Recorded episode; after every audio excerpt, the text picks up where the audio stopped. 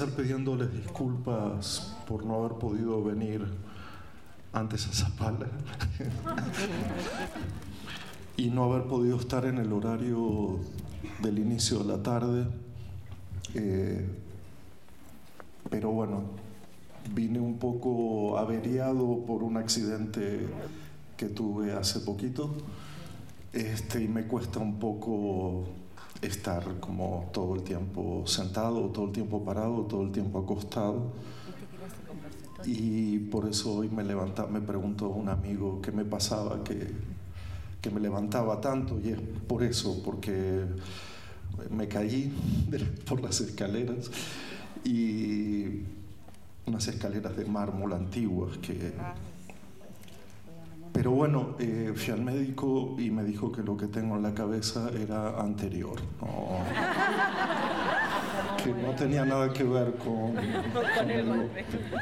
De tal manera que sepan ustedes disculpar que no estuve en el horario anterior, sé que, porque lo siento, porque lo percibo, fui invocado, nombrado, citado. Eh, quiero agradecerles que me hagan presente, que consideren que mis torpes y humildes palabras formen parte de, la formación. Eh, de verdad que me conmueve que algo escrito como se pueda, cuando se puede, tenga resonancias y que eso genere un vínculo de afecto, como siento, una, una suerte de de, eso, de, comunidad de, afectos.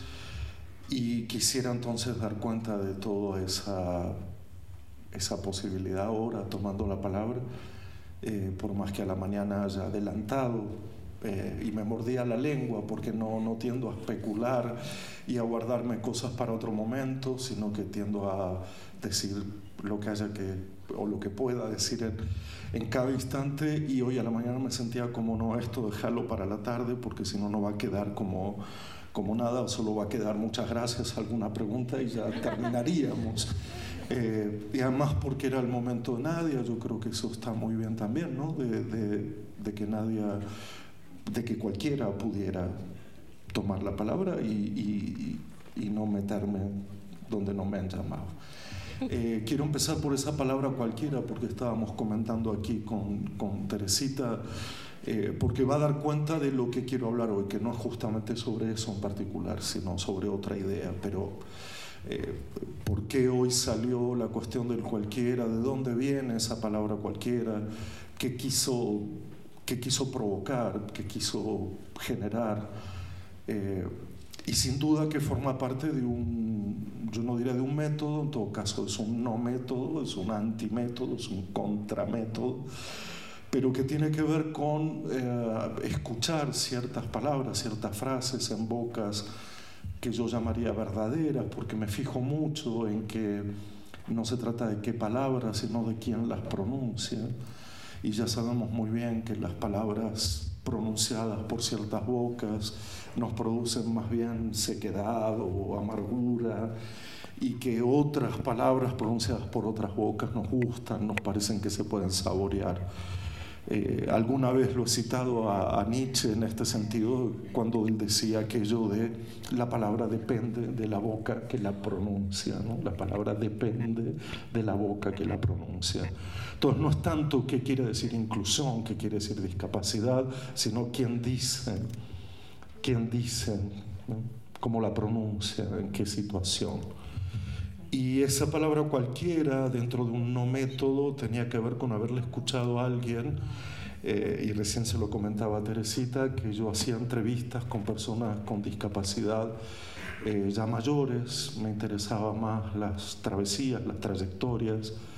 Eh, en un momento de mi vida y, y, tenía solo dos preguntas al interior de una conversación animada, de una conversación donde se me pudiera reconocer como conversador, que no es fácil tampoco.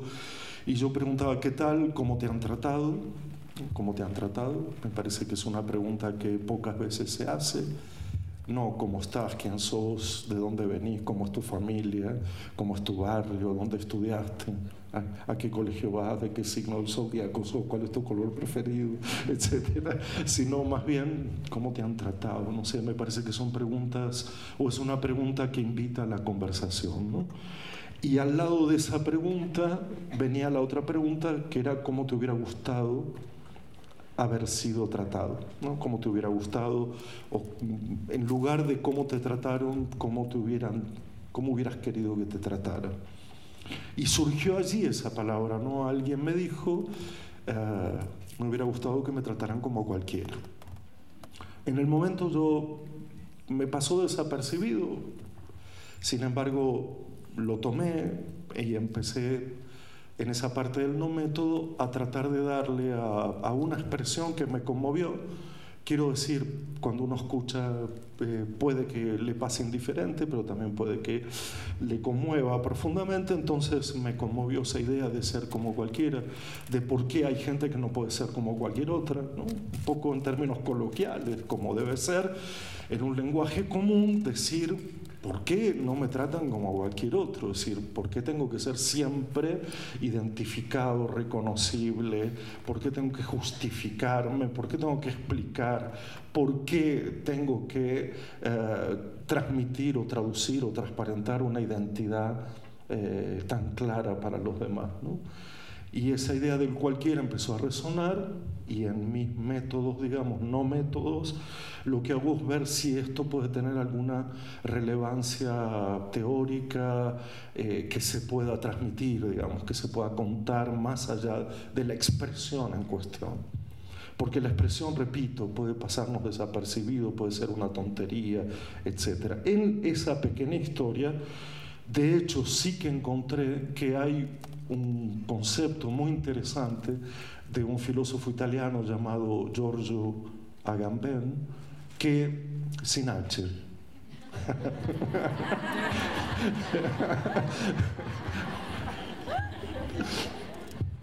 Siempre hago esa broma, perdón, pero me causa gracia porque me miran como diciendo, uy. Eh".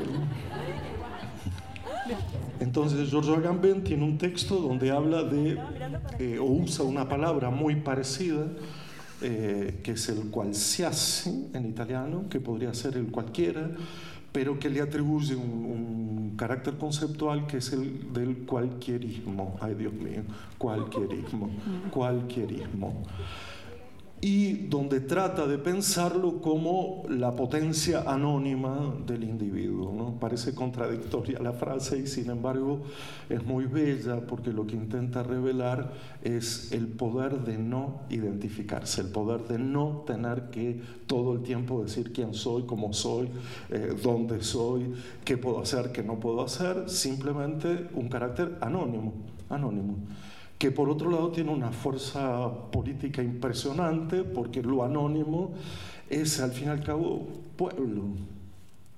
¿Se entiende? Es decir, es una idea de lo anónimo masa, lo anónimo popular, lo anónimo. Eh, esa masa que decimos no está identificada porque opera como pueblo.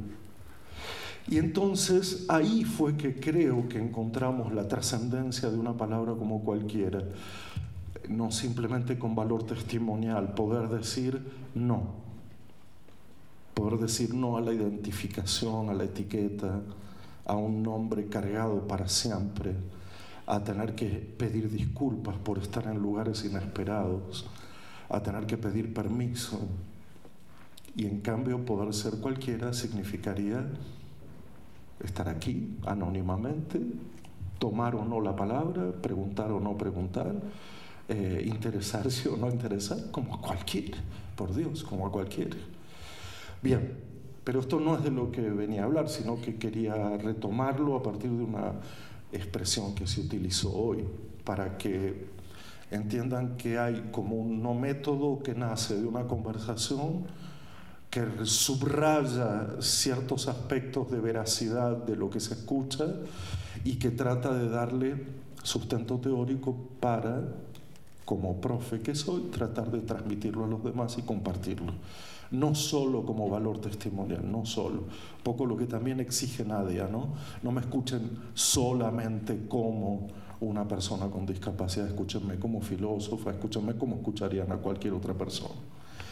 Eh, lo que quitaría también ciertos rasgos de obsesividad en la mirada, ¿no? cierta obsesión de estar mirando todo el tiempo. Y en ese cualquiera hay algo tan bonito que es no me mires así, ¿por qué me miras de esa manera? No me miren todo el tiempo, déjenme de mirar. Y esa expresión final, ¿no? Déjenme en paz. Tratar como cualquiera también tiene que ver con déjenme un poquito en paz, no, no estoy bien aquí, no se preocupen tanto. Y mal a veces.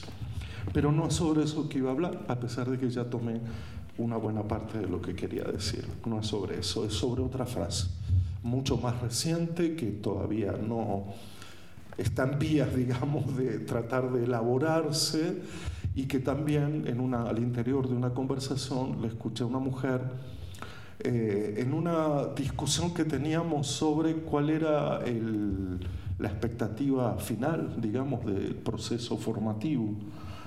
Eh, de qué se trataba todo esto, tantos años, tanta actualización, tanta capacitación.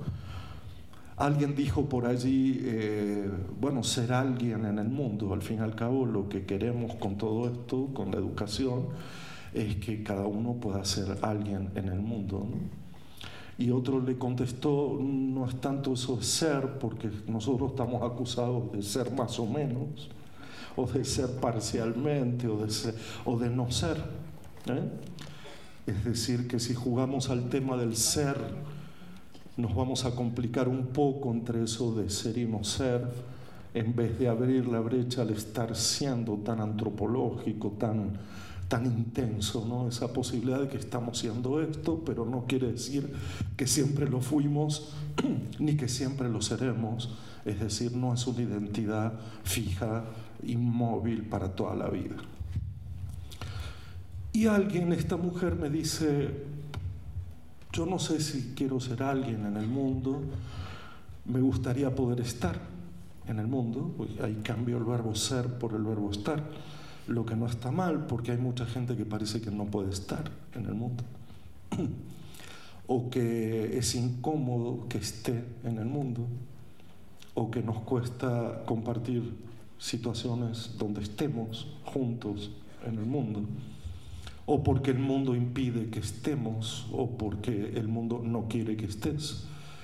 De tal manera que entre el ser y el estar me gustó más la imagen del estar, pero ella le dio una vueltita más todavía y ahí fue donde me quedé como boquiabierto, perplejo y ojalá sea motivo para que conversemos porque lo que me dijo es que, bueno, esto de ser, estar, qué sé yo, me confunde un poco, que ella lo que quiere es tener un mundo, o sea, algo así como sentirse desposeída del mundo, la, la sensación de que el mundo la posee, pero que ella no puede poseer nada del mundo.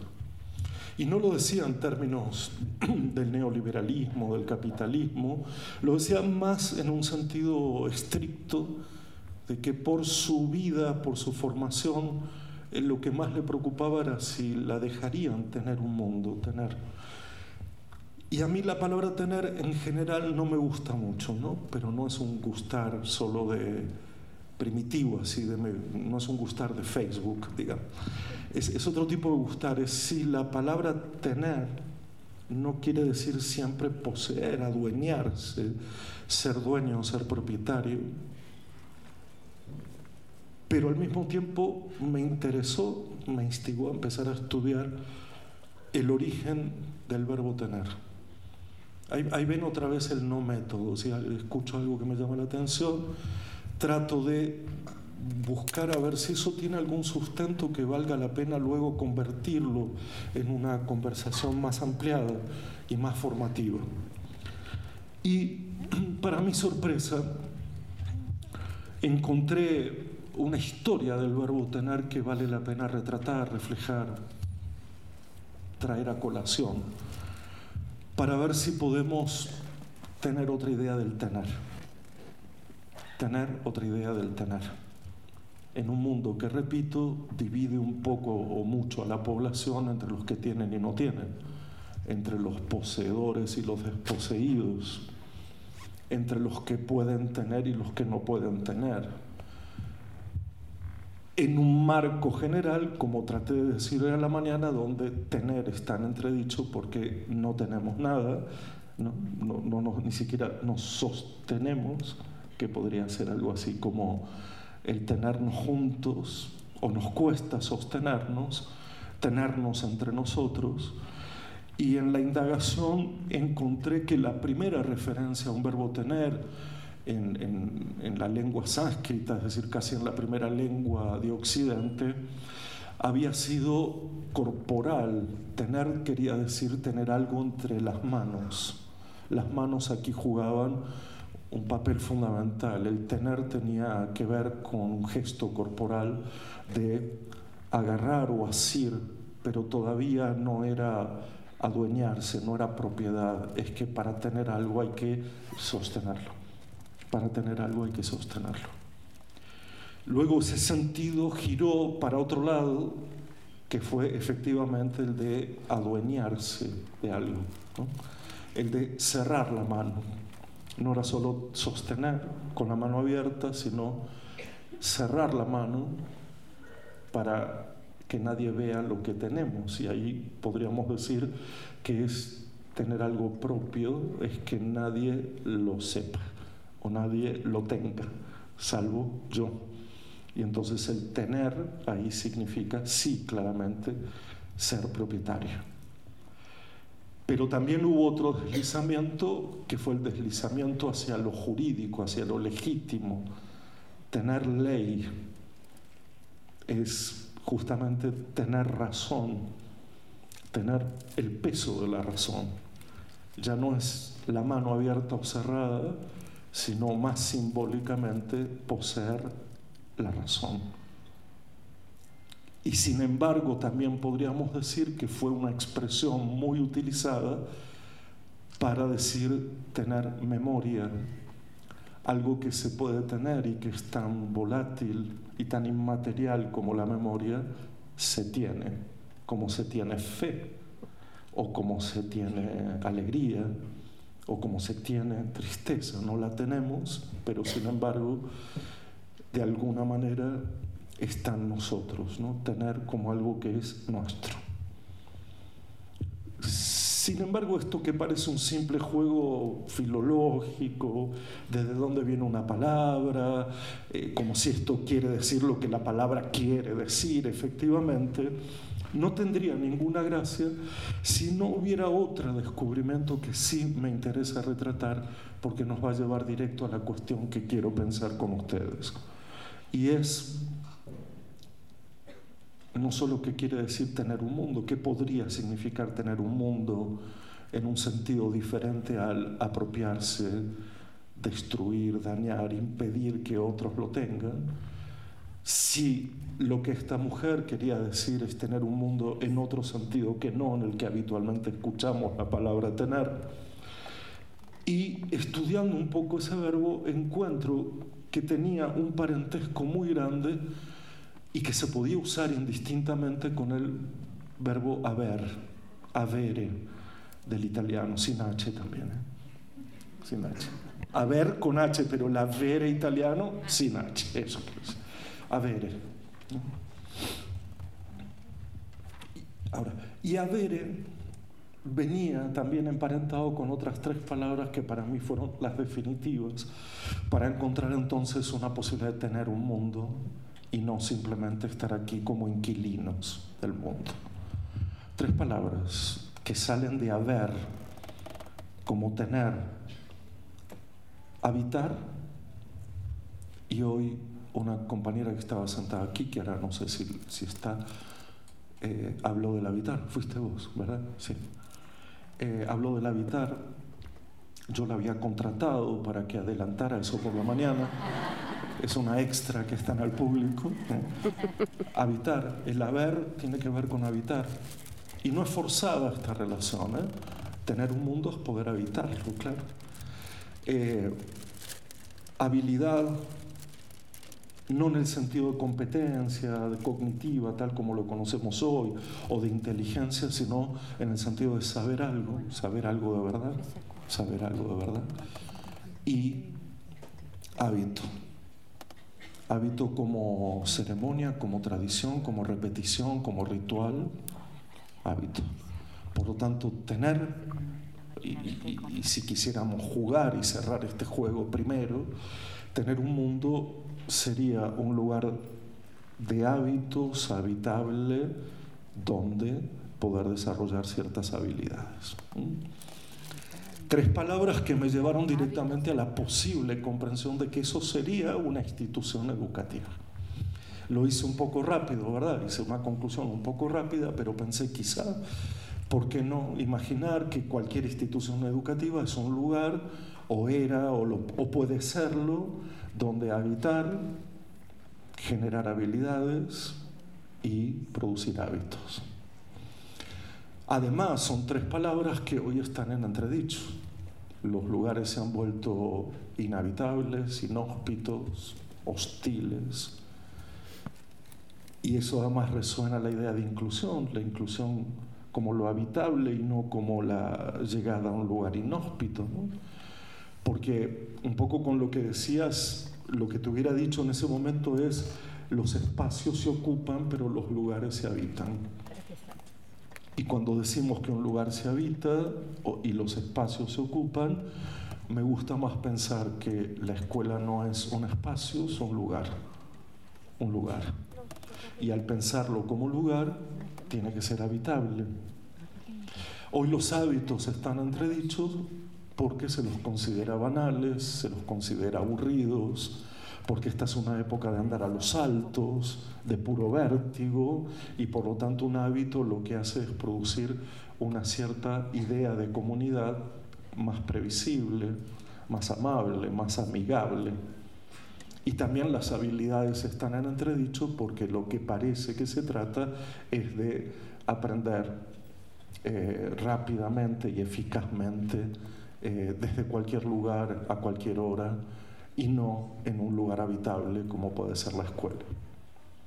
Fíjense ustedes que entonces llegamos a una primera, a un primer una primera idea, muy torpe de mi parte, porque es muy rápida entre el origen de una palabra, el desplazamiento de significado y poder decir escucho cuando alguien dice quiero tener un mundo, quiero habitarlo, quiero tener la posibilidad de desarrollar cierto saber a propósito del mundo y mm, una cierta previsión de comunidad, unos ciertos hábitos en los cuales participar que son justamente, eh, repito, lo que está más en entredicho hoy son eh, estas tres palabras. Las ciudades se han vuelto un poco inhóspitas, lo público se ha vuelto un lugar eh, difícil de habitar, las habilidades están puestas banalmente como aprender y los hábitos son sospechosos de pura repetición o de pura tradición.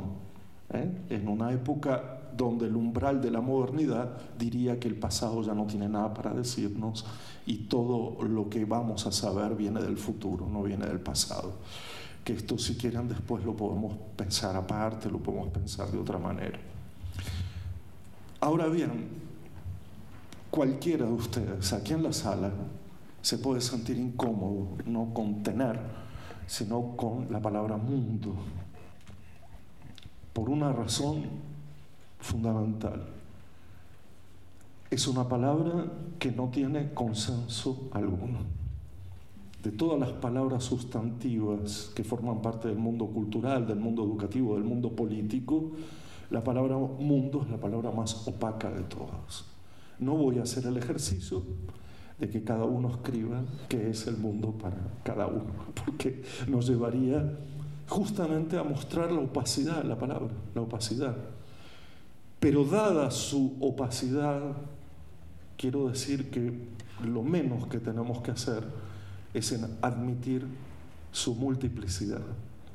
Que la opacidad no nos haga retroceder hasta... La opacidad quiere decir su poca transparencia. ¿Qué es mundo?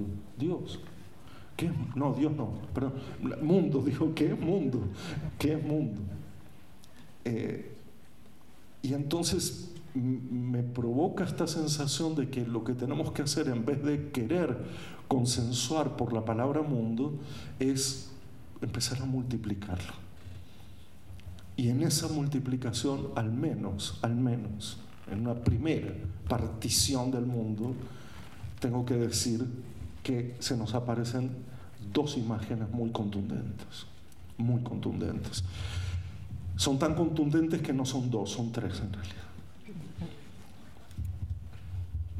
La primera, el mundo como aquello que es, que está, que existe y que parece que es el mundo natural, el mundo sobre el cual no podemos hacer nada, el mundo que es, el mundo... Y fíjense que cada vez que decimos este es el mundo, encogemos los hombros de alguna manera, ¿no? Entonces, bueno, este, este, es el mundo, a mí me sale espontáneamente, digo, bueno, este es el mundo que vamos a hacerle, y encojo, encojo los hombros y me duele todo por la caída por las escaleras. Bien, no voy a repetir esa idea entonces. Pero un poco esa idea de, este es el mundo, ¿no? Hay algo, una naturalización tan grande sobre que el mundo es este mundo y ya está. Y, un poco podríamos entender las consecuencias que eso tiene en el, en, el, lugar educativo. ¿no? Cuando en el lugar educativo, en eso que llamamos instituciones formativas, decimos, repetimos la idea de que este es el mundo. ¿Qué vas a hacer? Este es el mundo que hay y el mundo se resiste a que hagamos lo que queremos con el mundo, que es una propiedad muy curiosa del mundo. Claro, a mí me encantaría tocar la guitarra, pero la guitarra se me resiste, se me resiste.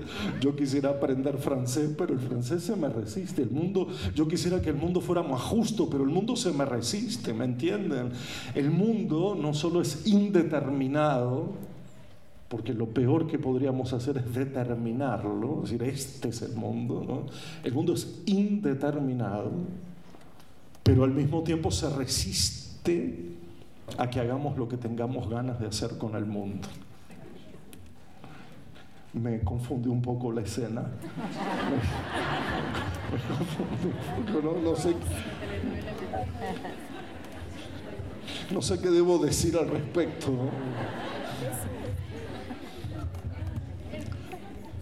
Primera apariencia, entonces, primera imagen, primer contorno del mundo. Este es el mundo. ¿Qué consecuencias trae para el plano educativo, decir simplemente que el mundo es ese y que hay que acatarlo, hay que aceptarlo. Ah, otra resonancia es esta idea de que el mundo se resiste, pero también es cierto que el mundo es donde estamos juntos. Lo digo por si nos olvidamos. Lo digo por si pensamos que el mundo es de cada uno y a cada uno su mundo y el mundo se va a multiplicar en tantos pedacitos como ah, el mundo que le corresponde a cada uno o que le cabe a cada uno. Idea con la cual estoy en completo desacuerdo, eh, estimada filósofa, predoctora Nadia, Nadia futura. esta es la primera imagen y es una de las imágenes más potentes que el mundo tiene y cuya presencia en el mundo educativo es altamente discutible. Es decir, partir de la idea de que el mundo es lo que es y que por lo tanto lo acatamos. En ese caso podríamos llamar a las escuelas espacios de acatamiento espacios de acatamiento del mundo. ¿no? El osito acatador sería un jardín de infantes. Y la imagen del osito encogiéndose de hombros, por supuesto. ¿no? Un, osito haciendo así, ¿qué puedo hacer? Pero vamos a una segunda imagen, porque además está esa idea de que el mundo es lo, el mundo que tengo enfrente no solo el mundo que es, sino el mundo de verdad, el que yo toco, en el que vivo, y que en parte contradice esa naturalización de que aquel mundo tal como es es el único mundo y contradice un poco la idea de que el mundo es solo el mundo que me toca, porque por lo que veo, pienso, percibo, experimento, evidentemente hay otro mundo, que es mi mundo. Si se entiende la idea, aquí hay una disonancia entre este es el mundo y este es mi mundo. Pero en este es mi mundo, su consecuencia en el campo educativo es de alguna manera creer que lo que yo enseño es mi mundo, que lo que yo pongo en escena es mi mundo. Y mucho de, lo crítico que hay en educación es decir, bueno, rechazamos la idea que el mundo es tal como es, pero traemos a colación nuestro propio mundo, el mundo que tenemos enfrente, el mundo, repito, el mundo de lo existente, el mundo personal de lo existente. Y a mí se me ocurre que hay otra imagen de mundo, que es el mundo de lo que ignoramos por completo. Ni el que es como es, ni el mío, sino el mundo que voy a llamar de lo ignorado, de lo olvidado, de lo abandonado, de lo desechado, de lo perdido, de lo considerado residuo, inexistente, como quieran llamarlo. Quiero decir, ese no es el mundo tal como es, ese no es mi mundo, pero es un mundo que también existe. Si yo solo juego al mundo es el que es, o el mundo es mi mundo, estoy empequeñeciendo el mundo.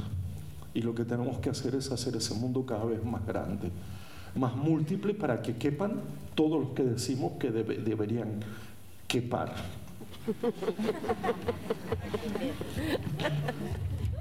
Con H, quepar.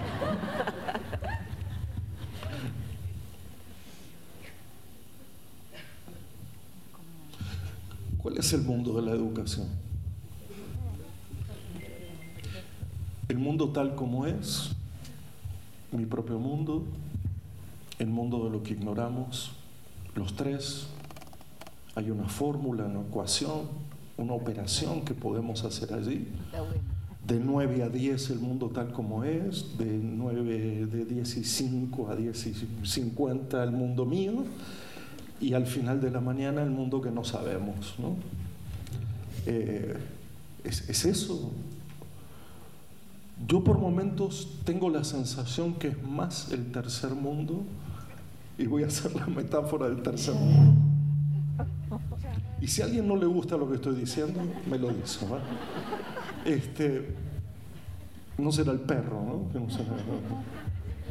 Entonces, por momentos tengo la sensación de que nosotros que trabajamos en estas cuestiones tan particulares, tan, tan, tan precisas, somos aquellos que trabajamos sobre lo ignorado, lo abandonado, lo desechado, lo olvidado, lo perdido, lo considerado residuo que la educación cada vez que tiene que enfrentar una crisis, un desmoronamiento, tiene que otra vez pensar en los olvidados, los ignorados, los desechados.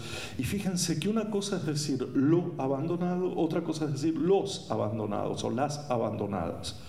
Pero valen las dos cosas, las cosas que abandonamos y las personas que abandonamos. Lo que ignoramos como conocimiento y a los que ignoramos desde el punto de vista personal. De lo que estoy seguro es que la educación no es acatar el mundo tal como es. De eso sí estoy seguro. Y creo que esa es la primera rebeldía frente al mundo, que es la rebeldía infantil. Porque todos, de niños, planteamos una rebeldía frente al mundo tal como se nos dice que es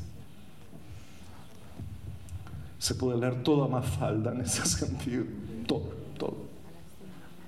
Y ver allí justamente cómo opera por qué las cosas son así. Es decir, esto o tiene un sentido o es puro autoritarismo, es puro poder. Entonces el mundo no es tal como es. Hoy preguntábamos sobre nuestros roles, nuestras tareas, y aquí veo una muy nítida, quizás demasiado exagerada, quizás muy grande, con mucho peso que es advertir el momento en que una época determinada, la nuestra, naturaliza el mundo como único mundo, es decir, hace del mundo un único mundo, y le pide a la educación estar a su servicio, como si la educación no pudiera desprenderse de la época en la que se vive. Yo sé que esta es otra pregunta, esto no tiene que ver tanto con la primera, qué quiere decir tener un mundo, como dice el PowerPoint aquí atrás, me lo olvidé. Sino si educación y época guardan una relación transparente, estrecha, de tal manera que la educación solo puede obedecer a su época.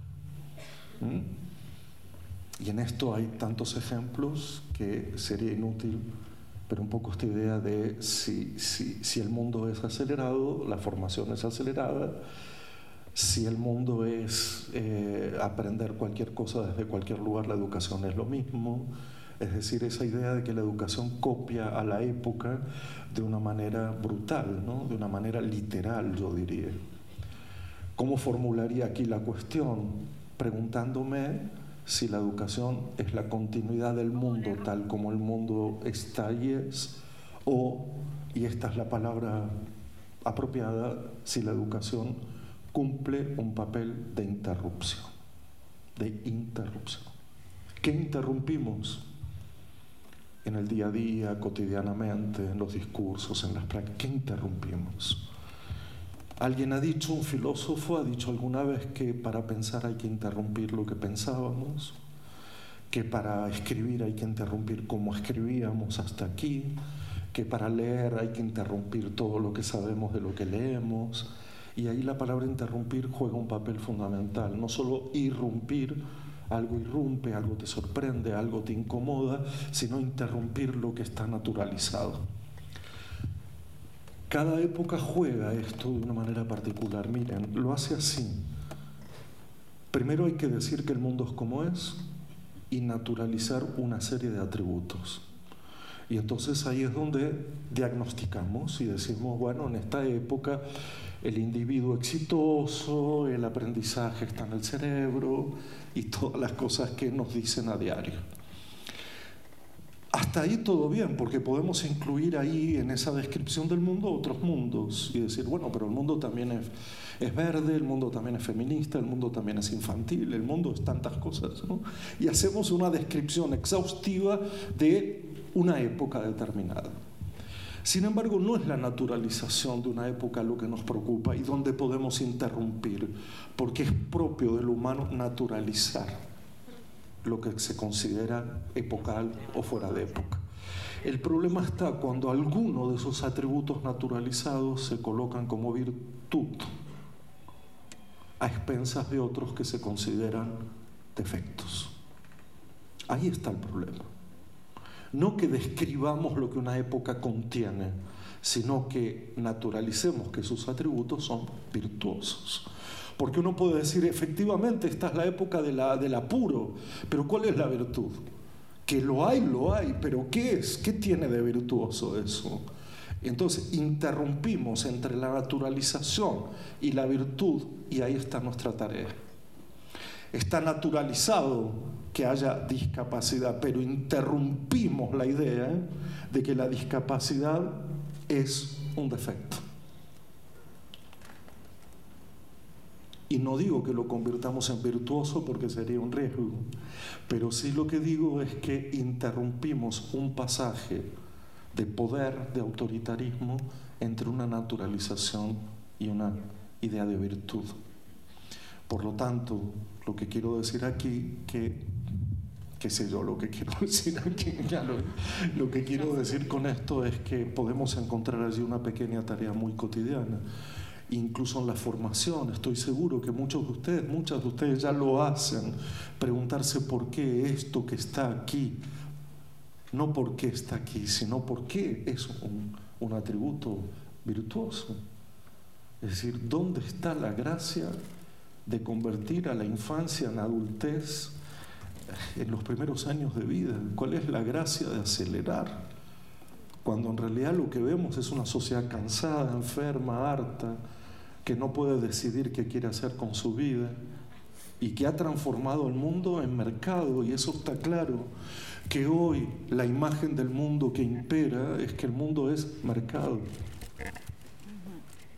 Y donde estamos traicionando una de las ideas más bellas de la educación, que siempre repito y que consistía y sigue consistiendo en salir al mundo, a los varios mundos, al mundo entendido como multiplicidad y aprender a vivir.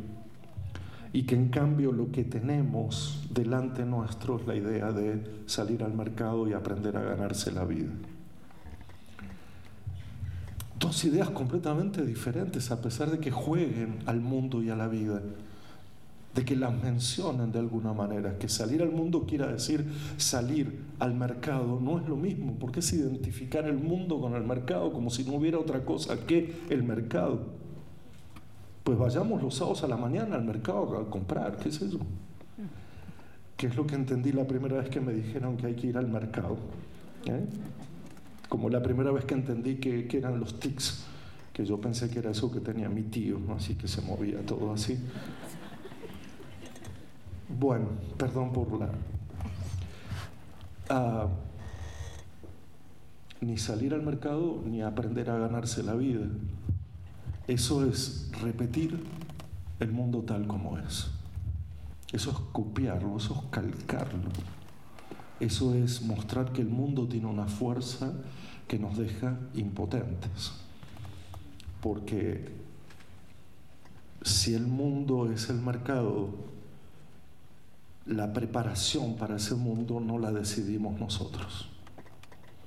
Y aquí es donde yo quería hoy a la mañana volver a subrayar el hecho de que cuando entendemos la educación como preparación tenemos que entender que quien decide la preparación es el mercado, no somos nosotros.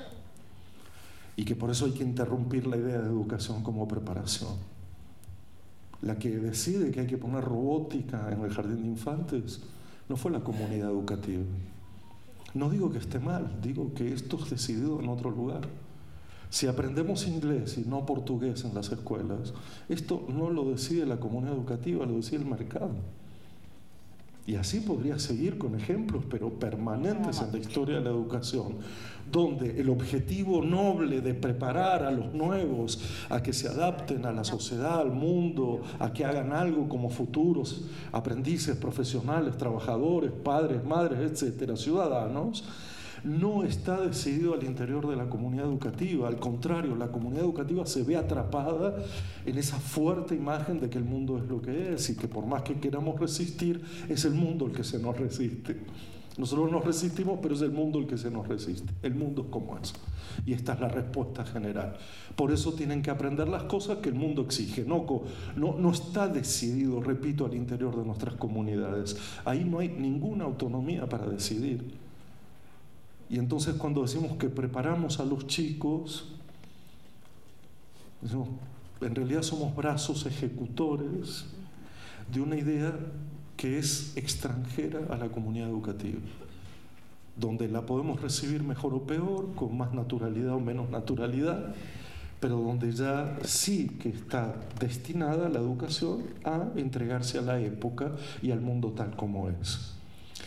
Y si acatáramos la idea de que hay que salir al mundo como mercado y aprender a vivir como ganarse la vida, estamos diciendo que hay gente que tiene la vida ganada, no sabemos nada, generalmente gente que no pasa por nuestras comunidades, pero ya tiene la vida ganada, y otros que nacieron con la vida perdida se la tienen que ganar todo el tiempo y estamos transformando la educación en una suerte de competencia deportiva, a ver quién se gana la vida, a ver quién la tiene perdida, y ahí repetimos, calcamos exactamente lo que la época ha hecho con nosotros y lo que el mundo natural, digamos, natural que es político el mundo, ¿no? pero es natural en el sentido que lo naturalizamos, eh, ha, hecho con nosotros. Otra interrupción profunda es que creemos que nosotros tenemos que eh, discutir y disputarle al mundo la inequidad en las instituciones educativas. Y hemos entendido la inclusión en parte en este sentido, como aquella que se dirige a resolver los problemas de inequidad de las poblaciones. No, lo lamento, pero las instituciones educativas no pueden dar cuenta del inicio de su población. Y esta es una idea que me ha traído muchos disgustos, porque parece que estoy diciendo que la idea es que la escuela no puede hacer nada frente a la pobreza, la miseria, etc. Lo que estoy diciendo es que la educación no puede resolver en términos materiales el hambre, la miseria, etc. Lo que sí puede hacer es algo más importante todavía, Por eso si me dan tiempo y si no me juzgan de inmediato, puedo decir lo que sí a esta idea. A pesar de que las instituciones se han vuelto comederos, centros de prevención social, psicológica, sanitaria, hay algo más que pueden hacer y es lo que la inclusión como interrupción, no como continuidad del mundo, tendría que haber hecho de entrada. Y lo que tienes que hacer es darle a la gente, a cualquiera, a cada una, a cada uno, la posibilidad de recomenzar la vida. No de comenzarla, porque la vida ya está comenzada. Pero si dije hoy a la mañana que no hay destinos trazados de antemano, lo que una institución educativa puede hacer de verdad es darle a la gente una posibilidad de recomenzar, de decir, vengo de tal lado, estoy en tal familia, tengo este cuerpo, tengo este lenguaje, estoy en, mi casa es como es, pero aquí puedo recomenzar. Una y otra vez, recomenzar, la idea de educar como recomenzar más que la idea de educar como eh, discutirle al nacimiento sus propias eh, desigualdades y sus propias inequidades. En la lucha por la desigualdad y la inequidad no hemos dado la oportunidad de recomenzar porque estamos admitiendo que hay una especie de desigualdad para toda la vida y lo que tiene que hacer la escuela es crear justamente un momento de suspensión, de intervalo, como llamamos, de decir, aquí paramos el mundo, aquí lo interrumpimos, ya sé que venís de aquí, ya sé que te llamas así, ya sé que tu cuerpo es como es tu cuerpo, pero aquí es posible recomenzar. Los lugares habitables, mi querida amiga, solo lo son cuando tenemos la oportunidad de recomenzar y no cuando estamos condenados de antemano. Poder habitar un lugar es que me pregunten por primera vez qué tal, cómo estás. Que no me juzguen, que no me miren con malos ojos, como decíamos con nadie hace muchos años. Que por favor, por fin aquí puedo, aquí tengo la sensación de que no importa de dónde vengo, no importa cómo es mi cuerpo, no importa cómo me llamo, aquí puedo recomenzar. Recomenzar qué? Hacer cosas con otros, por Dios, ¿cuándo las vamos a hacer? De tanto preguntarnos quién es, cómo se llama, de dónde viene, cuál es el diagnóstico, cuándo vamos a hacerlo de leer, jugar, pensar. Eh, me refiero a lo propio de una institución educativa, es hacer cosas juntos.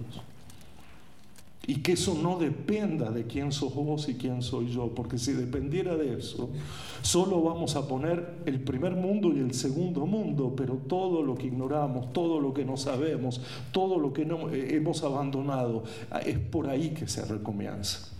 No es haciendo una discusión solo ideológica sobre si el mundo es así o asá, que me parece súper interesante y que la hago con mucho gusto.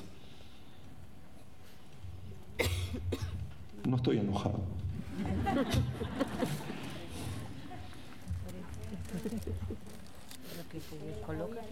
cuando compartían en el grupo, había compañeras que planteaban que esta sensación de la alteridad, ¿no? de la diferencia de nosotros, da miedo, asusta.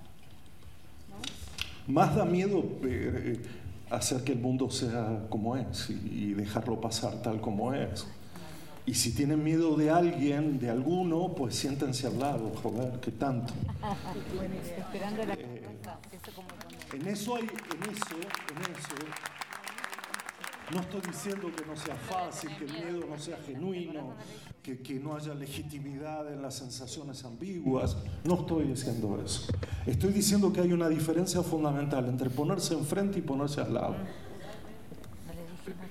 Si se ponen enfrente es posible que haya miedo, claro, claro. Ponerse enfrente de alguien, confrontarlo, enfrentarse, oponerse, contraponerse, es un problema de posición. Hoy hablaban la disponibilidad, no es la posición, no la disposición, es la posición. Ni siquiera es el punto de vista consolidado, elaborado teóricamente, es en qué posición me encuentro dentro de una situación determinada. Yo me puse una vez enfrente de nadie, nadie lo sabe, nadie lo sabe. sí, ponerse enfrente. Y otra cosa es ponerse al lado. El, bueno, voy a hacer un comentario aparte sobre esto, pero en, entre los olvidados, los ignorados, etcétera, le he prestado mucha atención durante la, pandemia a los, a los vagabundos de mi barrio, porque en algún momento pensé qué curiosa esta idea de quedarse en casa. Digo, para los vagabundos sobre todo. Quedarse en casa, ¿qué, qué podrá significar eso? ¿no? Y andando un poco con ellos y estando ahí, este, un día me senté como al lado de uno en vez de enfrente. Y claro que hay miedo, claro que hay un olor nauseabundo. ¿Qué creen? ¿Que la inclusión borra el olor? Claro.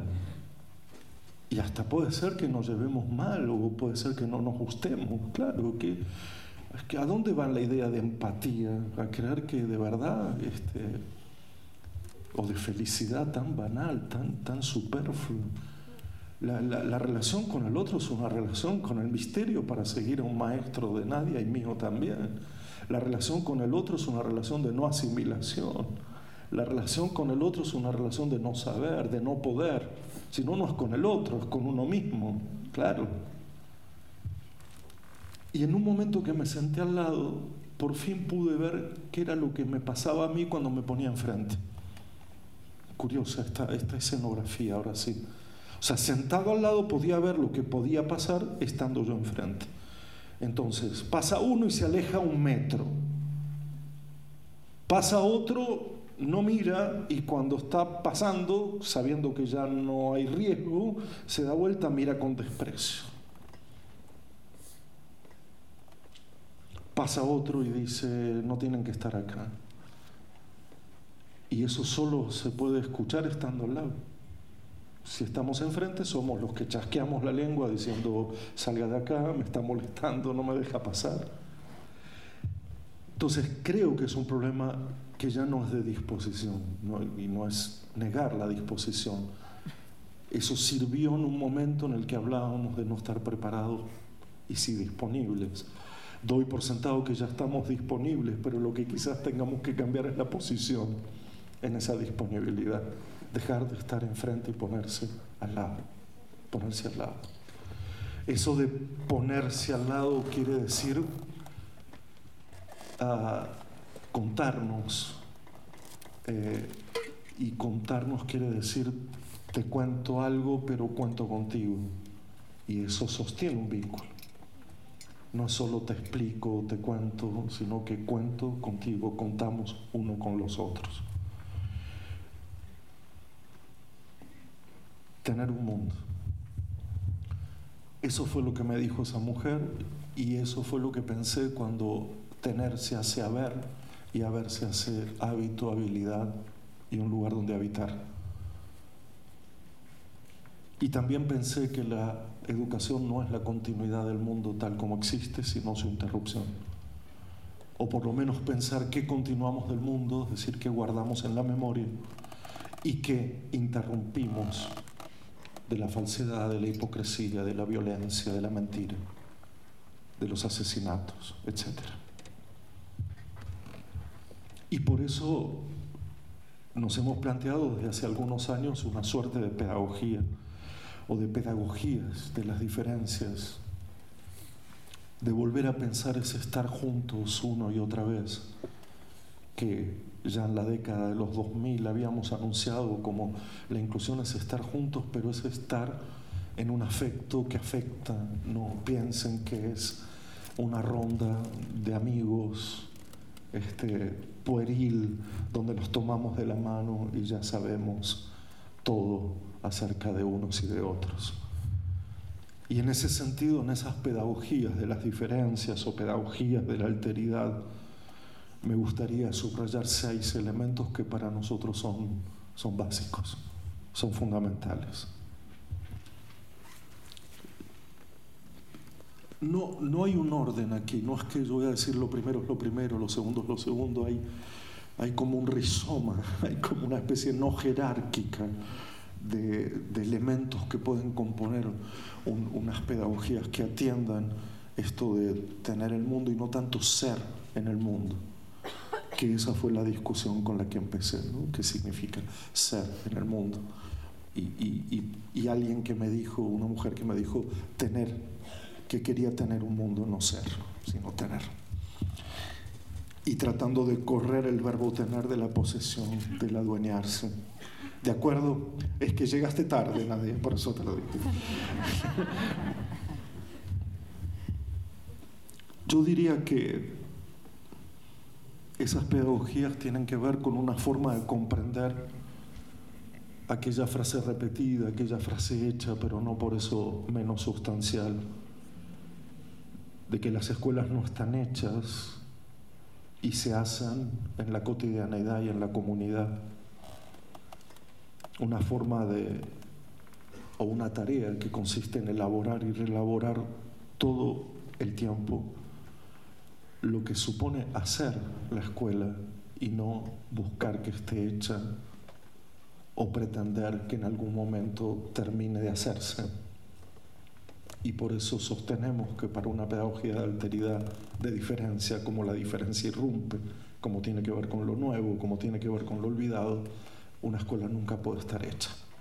Siempre irrumpe lo que la deshace en parte para volver a recomponerla.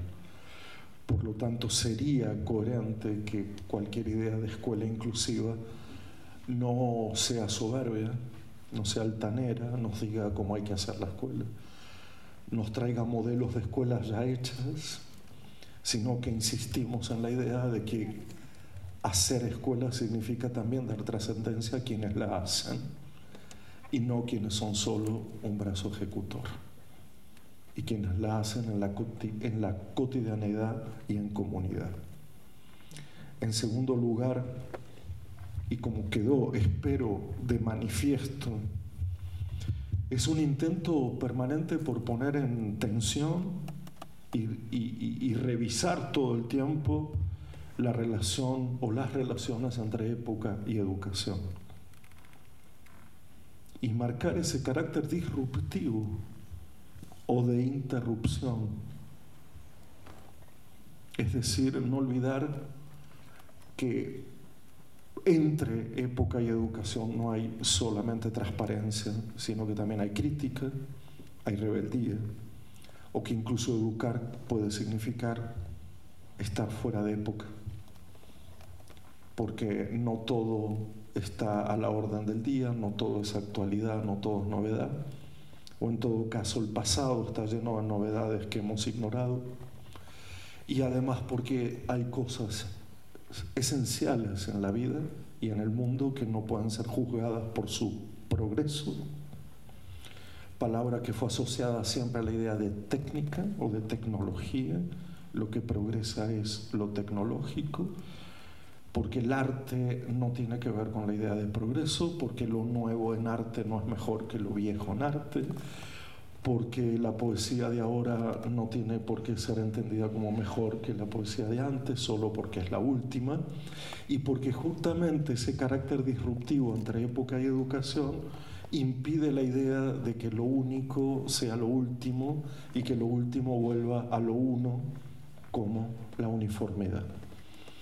De tal manera que en este segundo aspecto unas pedagogías de las diferencias lo que intentan es siempre estar debatiendo, siempre estar conversando sobre qué relación mantenemos con la época.